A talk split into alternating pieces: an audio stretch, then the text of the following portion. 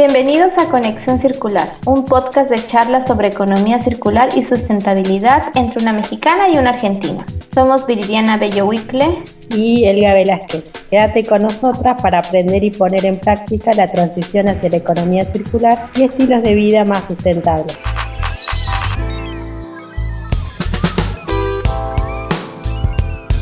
Bienvenidos al episodio 11, los agroalimentos. Hoy tenemos la oportunidad de poder escuchar sobre la industria de los alimentos y su relación con la sostenibilidad y la economía circular. Sí, así. Tenemos una invitada súper especial, Nuria Macías. Ella es directora de Desarrollo Sostenible de Agromosqueter en Francia. Buenas noches y bienvenida a Conexión Circular. Un gusto, muchas gracias por la invitación, Viri y Elga. Gracias, Nuria. Te damos la bienvenida a este podcast. Hace mucho que no te había yo visto y me da gusto que hayas aceptado la invitación. ¿Nos podrías comentar un poco más de tus inicios en la industria de agroalimentos?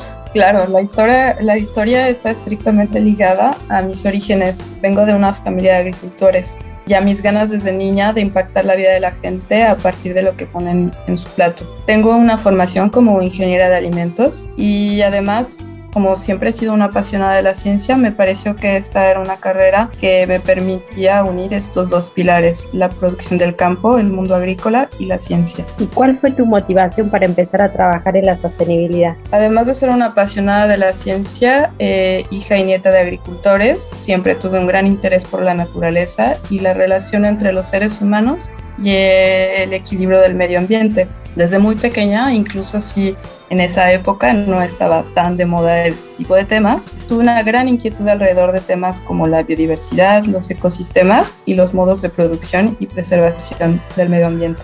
Sin embargo, fue particularmente a través de mis primeras experiencias laborales en México que me di cuenta que la industria agroalimentaria tenía una gran oportunidad por mejorar sus prácticas y que eran necesarios eh, especialistas profesionales de la sostenibilidad justamente para guiar a la industria y poder cambiar las prácticas. Así que decidí hacer una maestría en política ambiental y fue también eso lo que me trajo a Francia. Sí, pues el campo siempre ha sido muy complicado con las regulaciones y los impulsos que tiene sobre el gobierno para desarrollarse. ¿Nos podrías contar qué desafíos encontraste en tu camino a esta transición? Bueno, pienso que los desafíos han sido muchos y nunca se acaban. Todos los días enfrentamos nuevos. Sin embargo, tal vez uno que me ha marcado de manera importante es la rápida evolución de la sostenibilidad y el tipo de soporte que se espera a través de profesionales con mi tipo de experiencia. ¿Qué es lo que quiero decir con esto? La sostenibilidad, como ya lo decía, es un tema bastante reciente, por lo que evoluciona de una manera muy rápida. Los expertos en sostenibilidad no somos solamente expertos técnicos, sino que debemos de ser excelentes comunicadores. Debemos saber escuchar, diagnosticar, pero sobre todo convencer, persuadir a todos los niveles de la organización. Esto nos asegura que los cambios que son esperados, ya sea con respecto a cambio climático, a prácticas agrícolas, a elección de empaques y embalajes y, y también, ¿por qué no?, de desarrollo de producto, puedan ser implementados de una manera sencilla y orgánica a través de los equipos que trabajan eh, en una, en una empresa. Así que sin duda han habido muchos retos, pero tal vez este es el que más ha marcado mis últimos años. ¿Y cómo defines a la industria agroalimentaria y cuál es la diferenciación con otras industrias? Bueno, la industria agroalimentaria se refiere a la industria del cultivo, la transformación, el comercio y consumo de alimentos de origen agrícola. En pocas palabras, esto quiere decir todo aquello que proviene de la agricultura, la ganadería y la pesca. Para mí la diferenciación es clara y esto es una de las cosas que me apasiona de la, de la agroindustria. Eh, eh, es su relación íntima entre el bienestar y la salud del ser humano con respecto a los recursos naturales que producimos.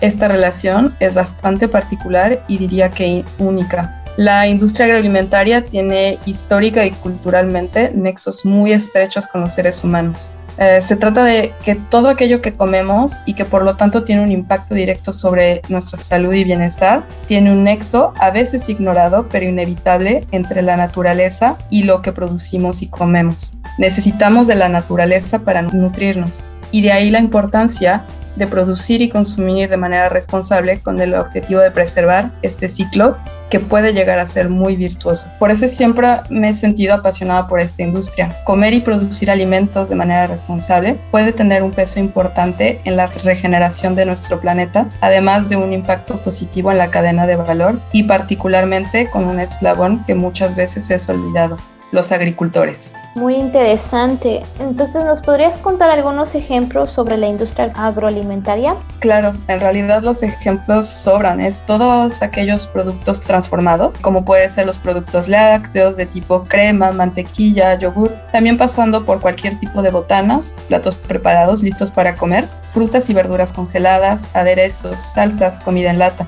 También incluimos la producción de vino, cerveza, todo tipo de bebidas y de charcutería. Todo lo que se produce en el campo y que requiere una cierta transformación, esa es la industria agroalimentaria. Las posibilidades son verdaderamente infinitas. Nuria, y esto que hablabas un poco de, los agricultores olvidados y del proceso de transformación, ¿cómo ves justamente eso, estos retos, calculo, de la industria en relación a mm, cómo impactar positivamente desde el lado también eh, social, ambiental y por supuesto teniendo un progreso más sostenible? Eh, los retos son enormes y la necesidad de seguir actuando es evidente. Para tratar de explicarlo de una manera sencilla, tal vez me sirva mencionar cuatro pilares centrales. El primero tiene que ver con la huella ambiental, es decir, los impactos, los consumos de, em, de recursos naturales. Esto quiere decir que la manera de producir debe hacer un uso racional de recursos como son la energía, el agua y materias primas, de manera que terminemos con cada vez menos desechos. Tomando en cuenta la criticidad del tema, pienso que el, tema de cambio climático es el que más atrae a la gente o en el que pensamos de una manera mucho más inmediata. ¿De qué se trata eh, el cambio climático y su relación con la huella ambiental? Bueno, se trata de utilizar menos energía y sobre todo energía que emita mucho menos dióxido de carbono. Generalmente, las estrategias de las empresas pasan por diferentes etapas tres principales, que es primero, sobriedad energética. Esto quiere decir consumir cada vez menos energía para producir un producto o un servicio. La segunda es proveerse de energía verde o simplemente producir la energía verde donde producimos nuestros alimentos. Y la tercera es, para todas aquellas emisiones que no han, ah, no han, podido ser evitadas, compensar a través de acciones como eh, la plantación de árboles, entre otras. El segundo pilar que me parece clave para la industria agroalimentaria es la innovación. Se trata de maneras nuevas y no tan nuevas de crear productos y servicios. Es sobre todo eh, eh, el hecho de tener un objetivo en mente, diseñar de manera inteligente y a través de principios de sostenibilidad los alimentos que proponemos al consumidor. Por ejemplo, la integración de un concepto que me parece interesante, la ecoconcepción. Esto quiere decir el desarrollo de productos a través de principios de sostenibilidad que nos van a ayudar a saber cuáles son los impactos ambientales ligados a los productos que consumimos. Ok, Nuria, ¿nos podrías explicar un poco más qué es la ecoconcepción? Claro que sí. Voy a evitar entrar en temas demasiado técnicos, pero les puedo decir que la ecoconcepción es una metodología que permite a los equipos que desarrollan, que diseñan, que crean las fórmulas o las recetas de los nuevos productos, permite tomar decisiones informadas con respecto a los impactos ambientales de los ingredientes. Eh, ¿Este qué quiere decir? Quiere decir que si tenemos la posibilidad de comprar harina de trigo local y comparamos los impactos ambientales con respecto a una harina de trigo que viene de otro continente lejano, es una manera científica de demostrar en una empresa que el traer o transportar la harina de lejos implica un impacto mucho más importante al medio ambiente. Y estas son metodologías que son cada vez más utilizadas en la industria agroalimentaria, de manera que eh, los equipos puedan em, mejorar o disminuir el impacto de un producto final. Entonces es como el LCA para la industria de los alimentos, donde puedes tú comparar cuál es el impacto total cuando estás produciendo alimento o en esta área, ¿no? Así es, para todos aquellos que conozcan un poco más sobre el tema, es la, eh, el tomar en cuenta la inclusión del análisis de ciclo de vida dentro de un proceso de innovación o de, diseño de nuevos productos. Así que para continuar, uno de el tercer gran reto me parece de la industria agroalimentaria es el aprovisionamiento responsable. Hemos hablado bastante de medio ambiente, pero también se trata de respetar a las personas. ¿Cómo respetamos a las personas? Bueno, tiene que ver con el respeto de los derechos humanos y del derecho laboral de todos aquellos que intervienen a lo largo de la cadena de valor, desde proveedores, productores, transformadores, todos respetar derechos humanos y derechos laborales. También se trata de repensar cadenas de suministro enteras que eviten emisiones y consumos innecesarios. Eh, regularmente ligados a prácticas obsoletas, tanto en la agricultura como en el transporte de larga distancia de materias primas. Para darles un ejemplo, en Francia se valora desde hace mucho eh, de una manera importante lo hecho en Francia. La gente se siente em, orgullosa de comprar lo que está hecho en su país. Adicionalmente, por diversos motivos, incluido el COVID, la gente busca no solamente la manufactura francesa, es decir, lo que está hecho en Francia, sino que también buscan que las materias primas sean de origen francés. Esto evidentemente es muy complejo, pues en un país es difícil producir todo y de todo. Sin embargo, esto no es imposible. Es una gran victoria cuando se logra y existen hoy en día certificaciones en Francia justamente para valorizar ante el consumidor el hecho de contar únicamente con materias primas francesas y que la manufactura sea francesa. Por ejemplo, en la región en donde yo vivo, tenemos la certificación hecho en Bretaña. Y desde tu punto de vista, Nuria, que tú eres mexicana, ¿crees que en México tenemos el mismo orgullo de consumir algo que es hecho en México Em, desde hace varios años no vivo en México, pero siento que es una tendencia creciente. Ignoro si además de denominaciones y apelaciones de origen, hay hoy etiquetas o certificaciones que logren justamente demostrar este valor agregado, el hecho de ser 100% en México. Sin embargo, creo que cada vez más, ya sea por la crisis del COVID o simplemente porque la gente es cada vez más sensible hacia estos temas, tanto sociales como medioambientales, si noto un incremento en la sensibilidad de la gente y por lo tanto una tendencia para comprar productos de calidad locales. Bueno, Nuria, creo que nos quedaba una variable que querías comentarnos. Así es, nos queda el cuarto pilar de los retos que yo veo para la industria alimentaria y es mi pilar favorito, pues este pilar son las alianzas para lograr los objetivos. Seguro ustedes conocen los, los objetivos de desarrollo sostenible de la ONU. Y estos objetivos son 17. Las alianzas es justo el punto número 17 y no por ser el último es el menos importante.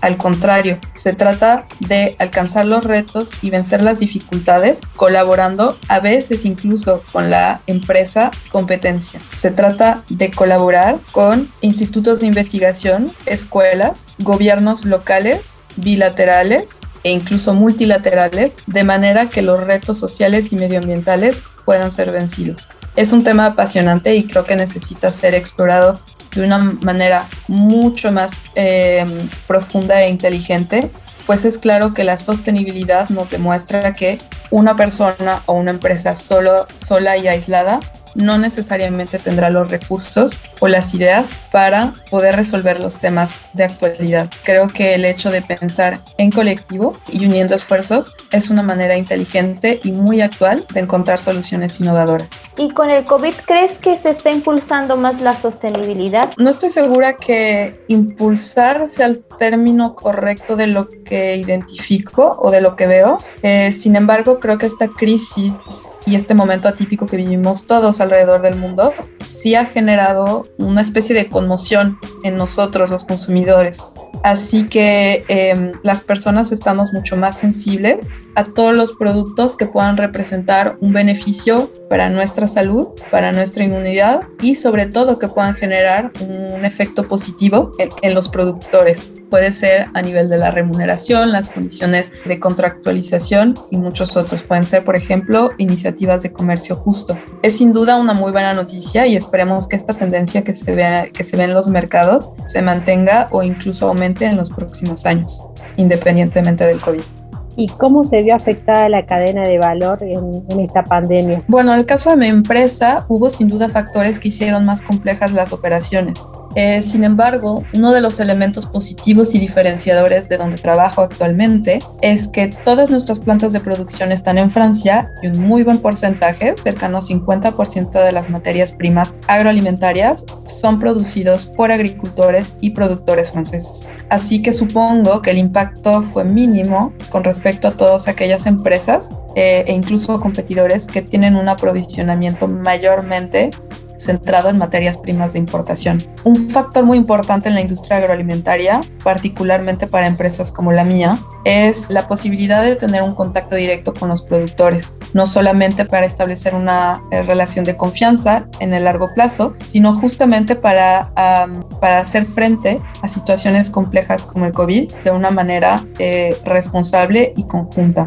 Así que el tipo de contrato o de relación que nosotros tenemos actualmente con los productores nos permitió no solamente asegurar una correcta remuneración, sino también los volúmenes que necesitábamos para hacer frente a los cambios en, el consumo de la gente. De esta manera, eh, demostramos que las cadenas de suministro, cuando construimos relaciones a largo plazo, tienden a ser eh, mucho más resilientes. ¿Y cómo sería una cadena de valor sostenible y responsable dentro de la industria agroalimentaria? Bueno, de entrada puedo decir que no es una historia fácil y tiene diferentes elementos. Intentaré ser breve en todos los elementos que yo veo dentro de una cadena de suministro sostenible, una cadena modelo. El primero es la trazabilidad y la inocuidad.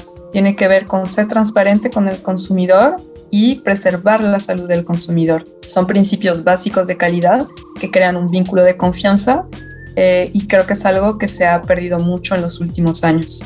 También debe de estar presente un pilar de producción responsable. Esto quiere decir, como ya lo decíamos eh, anteriormente, una producción baja en carbono. En el caso de, de los productos animales, que respete el bienestar animal, tal vez implementando principios o estrategias de agricultura regenerativa con el objeto de regenerar la tierra al mismo tiempo que aseguramos poder contar con suelos productivos por un largo tiempo. De igual manera, pienso que es clave una remuneración justa al productor a lo largo de la cadena de valor, no solo para productos de comercio equitable, sino simplemente para poder asegurar la cobertura de, costos de producción de los agricultores. De igual manera, pienso que es importante pensar en circuitos cortos, alimentos frescos y con una huella de carbono débil es muy importante. Los procesos de transformación eficaces y respetuosos del producto, esto quiere decir conservar su valor nutricional. Por lo tanto, la innovación y la ciencia son importantes para aportar soluciones a los grandes retos de la humanidad que enfrentamos. También es relevante la inclusión de la noción de desecho o desperdicio. Esto tendría que tender a desaparecer. La circularidad no solo se limita a los empaques y embalajes, también se extiende a todo lo que es el producto. Lo que anteriormente eh, denominábamos como desecho, hoy lo llamamos coproducto y puede volverse un ingrediente o una materia prima simplemente para otra aplicación. Para darles un ejemplo, cuando producimos un concentrado de zanahoria o de cebolla, tenemos el bagazo como resto. Este bagazo generalmente se tiraba, se incineraba o en el mejor de los casos se lo dábamos para a los agricultores para alimentación de animales. Hoy las tendencias y la economía nos demuestran que este bagazo que pareciera de poco valor agregado puede ser fuente de moléculas eh, de moléculas de gran valor agregado que son buscadas por industrias como la industria química, la industria de la perfumería y el aseo personal, entre muchas otras, lo cual nos permite no solamente atacar el tema de desechos, pero también mantener ciertos materiales en una cadena que representará ganancias para los productores y para la industria, además de proveer con ingredientes naturales al consumidor. Y finalmente, Creo que una cadena de suministro responsable y sostenible toma en cuenta que la responsabilidad es compartida. Esto quiere decir, por ejemplo, en el caso de un producto, que el fin de vida de este no es solamente cuando lo terminamos de consumir. Es tanto el productor como el consumidor y, por qué no, también el supermercado los que deben de estar a cargo de una correcta separación de residuos, incluso con los gobiernos locales, el poner a disposición de los consumidores, de los ciudadanos, todas las facilidades para que estos materiales puedan ser reusados o reciclados la mayor cantidad de veces posible. Muy interesante, Nuria. Y con relación al tema del, modelo de economía circular en, todo lo que es la, agroindustria, ¿ha habido como procesos, por ejemplo, de, evolución en las leyes de Francia? promover, por ejemplo, valorar más los alimentos. Tengo entendido que en, el mundo, por ejemplo, se desperdicia el 30% de los alimentos que producimos. Así es, Francia desde hace varios años ha sido líder en, la promoción justamente para disminuir el desperdicio de alimentos. Y un ejemplo es una ley que fue recientemente publicada a finales de 2020, la cual intenta reducir el desperdicio de alimentos para destino consumo humano eh, hacia 2030 para los transformadores, eso quiere decir las plantas de producción. Eh, algo que es muy interesante es que han definido lo que quiere decir desperdicio de alimentos. Y desperdicio de alimentos para la ley en Francia no es solamente cuando lo tiramos a la basura, es simplemente cuando desviamos un alimento que estaba destinado a ser empleado para alimentar a seres humanos y lo destinamos a cualquier otro uso. Puede ser consumo, producción de energía o alimentación animal. Esto quiere decir que mientras más mantengamos los recursos naturales dentro de una cadena de valor destinada a consumo humano, menos desperdicio tendremos. Y esto obliga a las empresas a ser innovadoras porque quiere decir que no se pierde el valor de los, de los materiales y sobre todo evitamos eh, e, e, el hecho de, de, incinerar y de desperdiciar recursos naturales que son muy valiosos de cara a problemas como la seguridad alimentaria y simplemente el aumento de la población en el mundo. Y con relación a concretamente, al, por ejemplo, al tema de, de, packaging para la industria, por ejemplo, alimentaria, ¿se, se, va, ¿se está viendo el tema del uso de biomateriales? Sí, es algo que exploran muchas de las empresas en Francia con otras complejidades.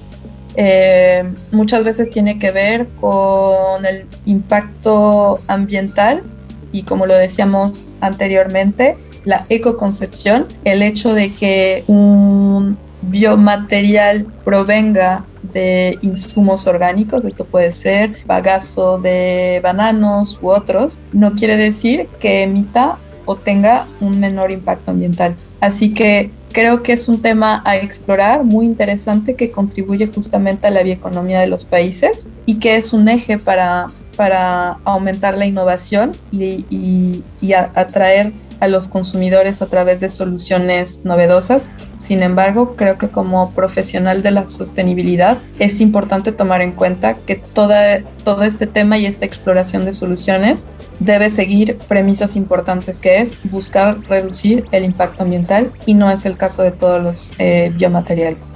Y nos mencionabas anteriormente esto de, de aprovechar los residuos como tales, por ejemplo, el del bagazo de la zanahoria, el bagazo de cebolla. Entonces, ¿qué oportunidad ves acerca de la industria alimentaria con respecto al upcycling? Eh, creo que hay enormes oportunidades. A veces lo que sucede es que eh, dentro de una empresa en donde el objetivo es, no sé, tal vez producir mermelada de manzana, no necesariamente se cuentan con los recursos o los conocimientos para explorar todas las oportunidades adicionales o alternativas. Y esto me permite hacer un, puente con lo que había dicho eh, anteriormente. Muchas veces las innovaciones no vienen dentro o, surgen dentro de una misma y sola empresa. Muchas veces las innovaciones responden a colaboraciones que nos permiten hacer un uso eficiente de los recursos o incluso de las problemáticas dentro de una empresa pero aunado a las capacidades y a, eh, y a las competencias de un grupo de empresas o de socios. Esto pueden ser ONGs, pueden ser institutos de investigación que aportan a las empresas soluciones y que permiten desarrollar eh, salidas o soluciones de una manera mucho más ágil y con recursos compartidos. Creo que el rol también de, la, de las pequeñas empresas, de las startups, es importante en las soluciones de upcycling, pues ellos pueden justamente dedicarse de una manera mucho más puntual e incisiva en buscar soluciones al mismo tiempo que las empresas que producen alimentos se dedican a mejorar eh, sus productos sin necesidad de enfocarse eh, en, las soluciones o más bien de una manera compartida con sus socios de negocio. Otra pregunta que tengo es, por ejemplo, ¿el hacer un análisis de un ecoproducto aumenta el costo del producto? Mm, no necesariamente. En Francia hoy se hacen pilotos para ver de qué manera no solamente se analizan los impactos, pero también se comunican de una manera inteligente y clara al consumidor. Hoy lo que se intenta a través de em, organismos o asociaciones de la industria es que esta metodología o el estudio que permite tener una pequeña marca en el, en, el, en el empaque pueda ser accesible para todos sin importar el tamaño de la empresa o el renombre de la marca. Todos se basan en el, en el análisis de ciclo de vida, esto quiere decir en el análisis de los impactos medioambientales. Sin embargo, idealmente lo que se busca es que eh, sea parte del proceso de innovación sin que necesariamente aumente el costo del producto.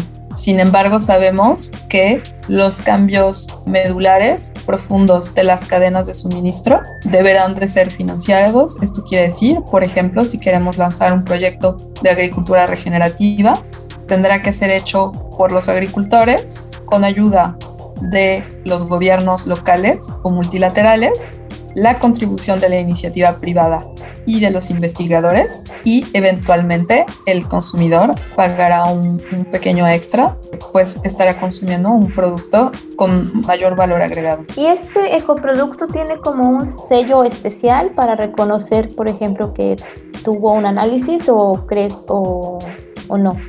En el caso de la industria alimentaria en Francia no, no es el caso todavía, sin embargo es algo que vemos en algunas industrias como electrodomésticos y decoración. Hoy grandes empresas como IKEA tienen eh, en sus páginas de internet, en los catálogos, al momento de la venta de un producto, una manera de comunicar al, consumidor de forma que eh, su elección pueda ah, ser motivada a través de eh, una notación ambiental. Así que por el momento no es el caso de, los alimentos. Hay algunos pilotos, programas pilotos, pero por el momento no es una realidad de, todos los productos en Francia.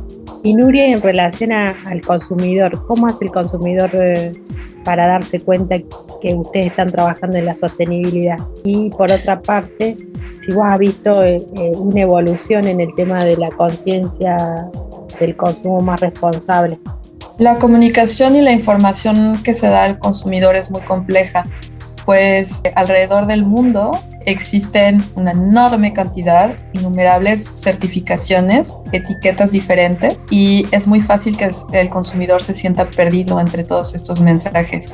Creo que una de las certificaciones más claras y más inmediatas y mejor conocidas alrededor del mundo son los productos orgánicos que existen en todos los países con diferentes etiquetas y, grados de, complejidad. Sin embargo, vemos cada vez más la especificidad por tipo de, de ingredientes, por tipo de producto y creo que es una un enorme reto y una linda responsabilidad que tenemos las empresas que producimos alimentos, de manera que para el consumidor sea cada vez más sencillo entender qué hay detrás de un producto, a quién estamos apoyando y qué es lo que en realidad estamos comprando, no solamente una botana, eh, una pizza preparada o una no sé, una, una bolsa de pasta. Se trata también de comunicar historias y todo esto a veces pasa por las páginas de internet, por los medios de comunicación, en no solamente ser un sello, una certificación, sino también una historia a contar en donde vemos quiénes son los responsables, los agricultores detrás de mi lata de, maíz o, de chícharos y seguimos como el, el avance de los proyectos medioambientales y sociales que están detrás, detrás de cada producto y cada marca. Y con respecto a tu segunda pregunta, la sensibilidad del consumidor, como ya les decía, creo que los retos son grandes y a veces la información no, no es sencilla de, de, comunicar, de entender. Sin embargo, creo que sin importar el país alrededor del mundo, la gente cada vez más piensa en su salud primero, así es que quiere comprar productos sanos, con alto valor nutricional y eventualmente cuando la gente tiene los medios, el consumidor busca tener acceso a productos premium que además tengan un impacto positivo en la cadena de valor, principalmente con los agricultores. Y esto me lleva a pensar en iniciativas como comercio justo. Otra pregunta acerca de los ecoproductos. ¿Se podría decir, Nuria, que en un futuro, con estos, estos análisis que se están haciendo, vamos a tener una base de datos que nos ayude a decidir qué alimentos son los más adecuados a producir para que haya un, un menor impacto ambiental?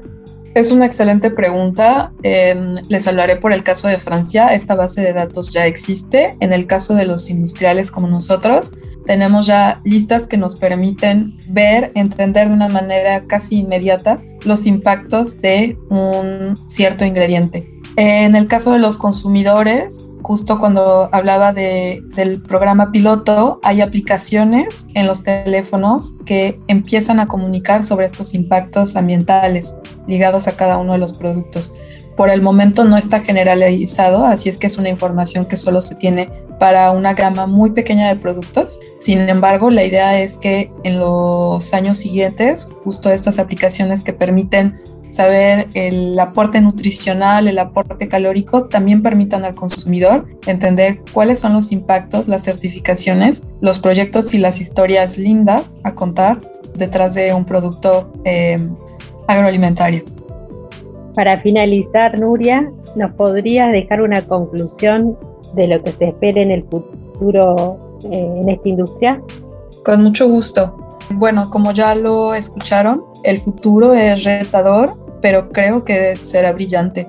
Eh, espero algún día tener que cambiar de profesión porque esto que, querrá decir que en las empresas todas y cada una de las funciones se habrán apropiado de los principios de sostenibilidad de manera que mi rol sea casi innecesario.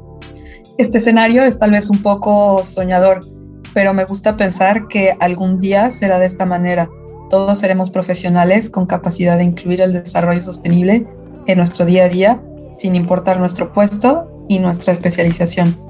Creo que un futuro eh, deseable, positivo, eh, reposa principalmente en el cambio de paradigmas, en la repartición homogénea del valor a lo largo de las cadenas de suministro, en la capacidad de adaptarse al cambio climático y en la posibilidad de producir alimentos con alto valor nutricional, inocuos y con un impacto ambiental limitado.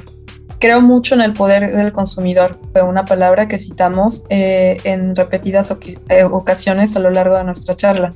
Comparto con muchos colegas las ganas de recuperar el gusto por los productos poco transformados, que valoricen el trabajo excepcional de agricultores y ganaderos. Comer debe de ser un acto consciente y lleno de gozo, con un fuerte impacto en relación hacia la tierra y con nuestra salud como industria tenemos una gran oportunidad y un enorme reto para responder a todo esto a través de productos virtuosos y responsables con un impacto positivo para los territorios y la sociedad. No hay que olvidar también que muchas familias ganan su vida a través de la producción de alimentos. En fin, la industria agroalimentaria es un pilar importante dentro de la bioeconomía de cada país y espero a través de mi trabajo poder agregar un granito de arena. Los invito también a todos ustedes, aquellos que escuchan este podcast, a que se sumen como profesionales y o consumidores.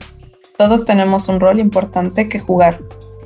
Muchísimas gracias, Nuria, por tu conclusión. Y es cierto, o sea, todos somos partícipes, tanto consumidores como empresas, como gobierno, para lograr que haya un cambio a una transición más sostenible y tengamos una mejor economía circular. Nuria, muchísimas gracias por compartir todo tu conocimiento y tu experiencia con nuestra audiencia. Ha sido un tema súper interesante porque es un tema que tenemos todos los días, que son los alimentos. Hemos aprendido muchísimo en este podcast y te agradecemos haber aceptado estar en nuestro programa. Muchas gracias a ustedes y un saludo, un saludo desde Rennes, en Francia. Bueno, y entonces nos despedimos. Pueden también seguirnos en las redes sociales, en LinkedIn, en Instagram, como Conexión Circular o en Twitter como Somos Circulares.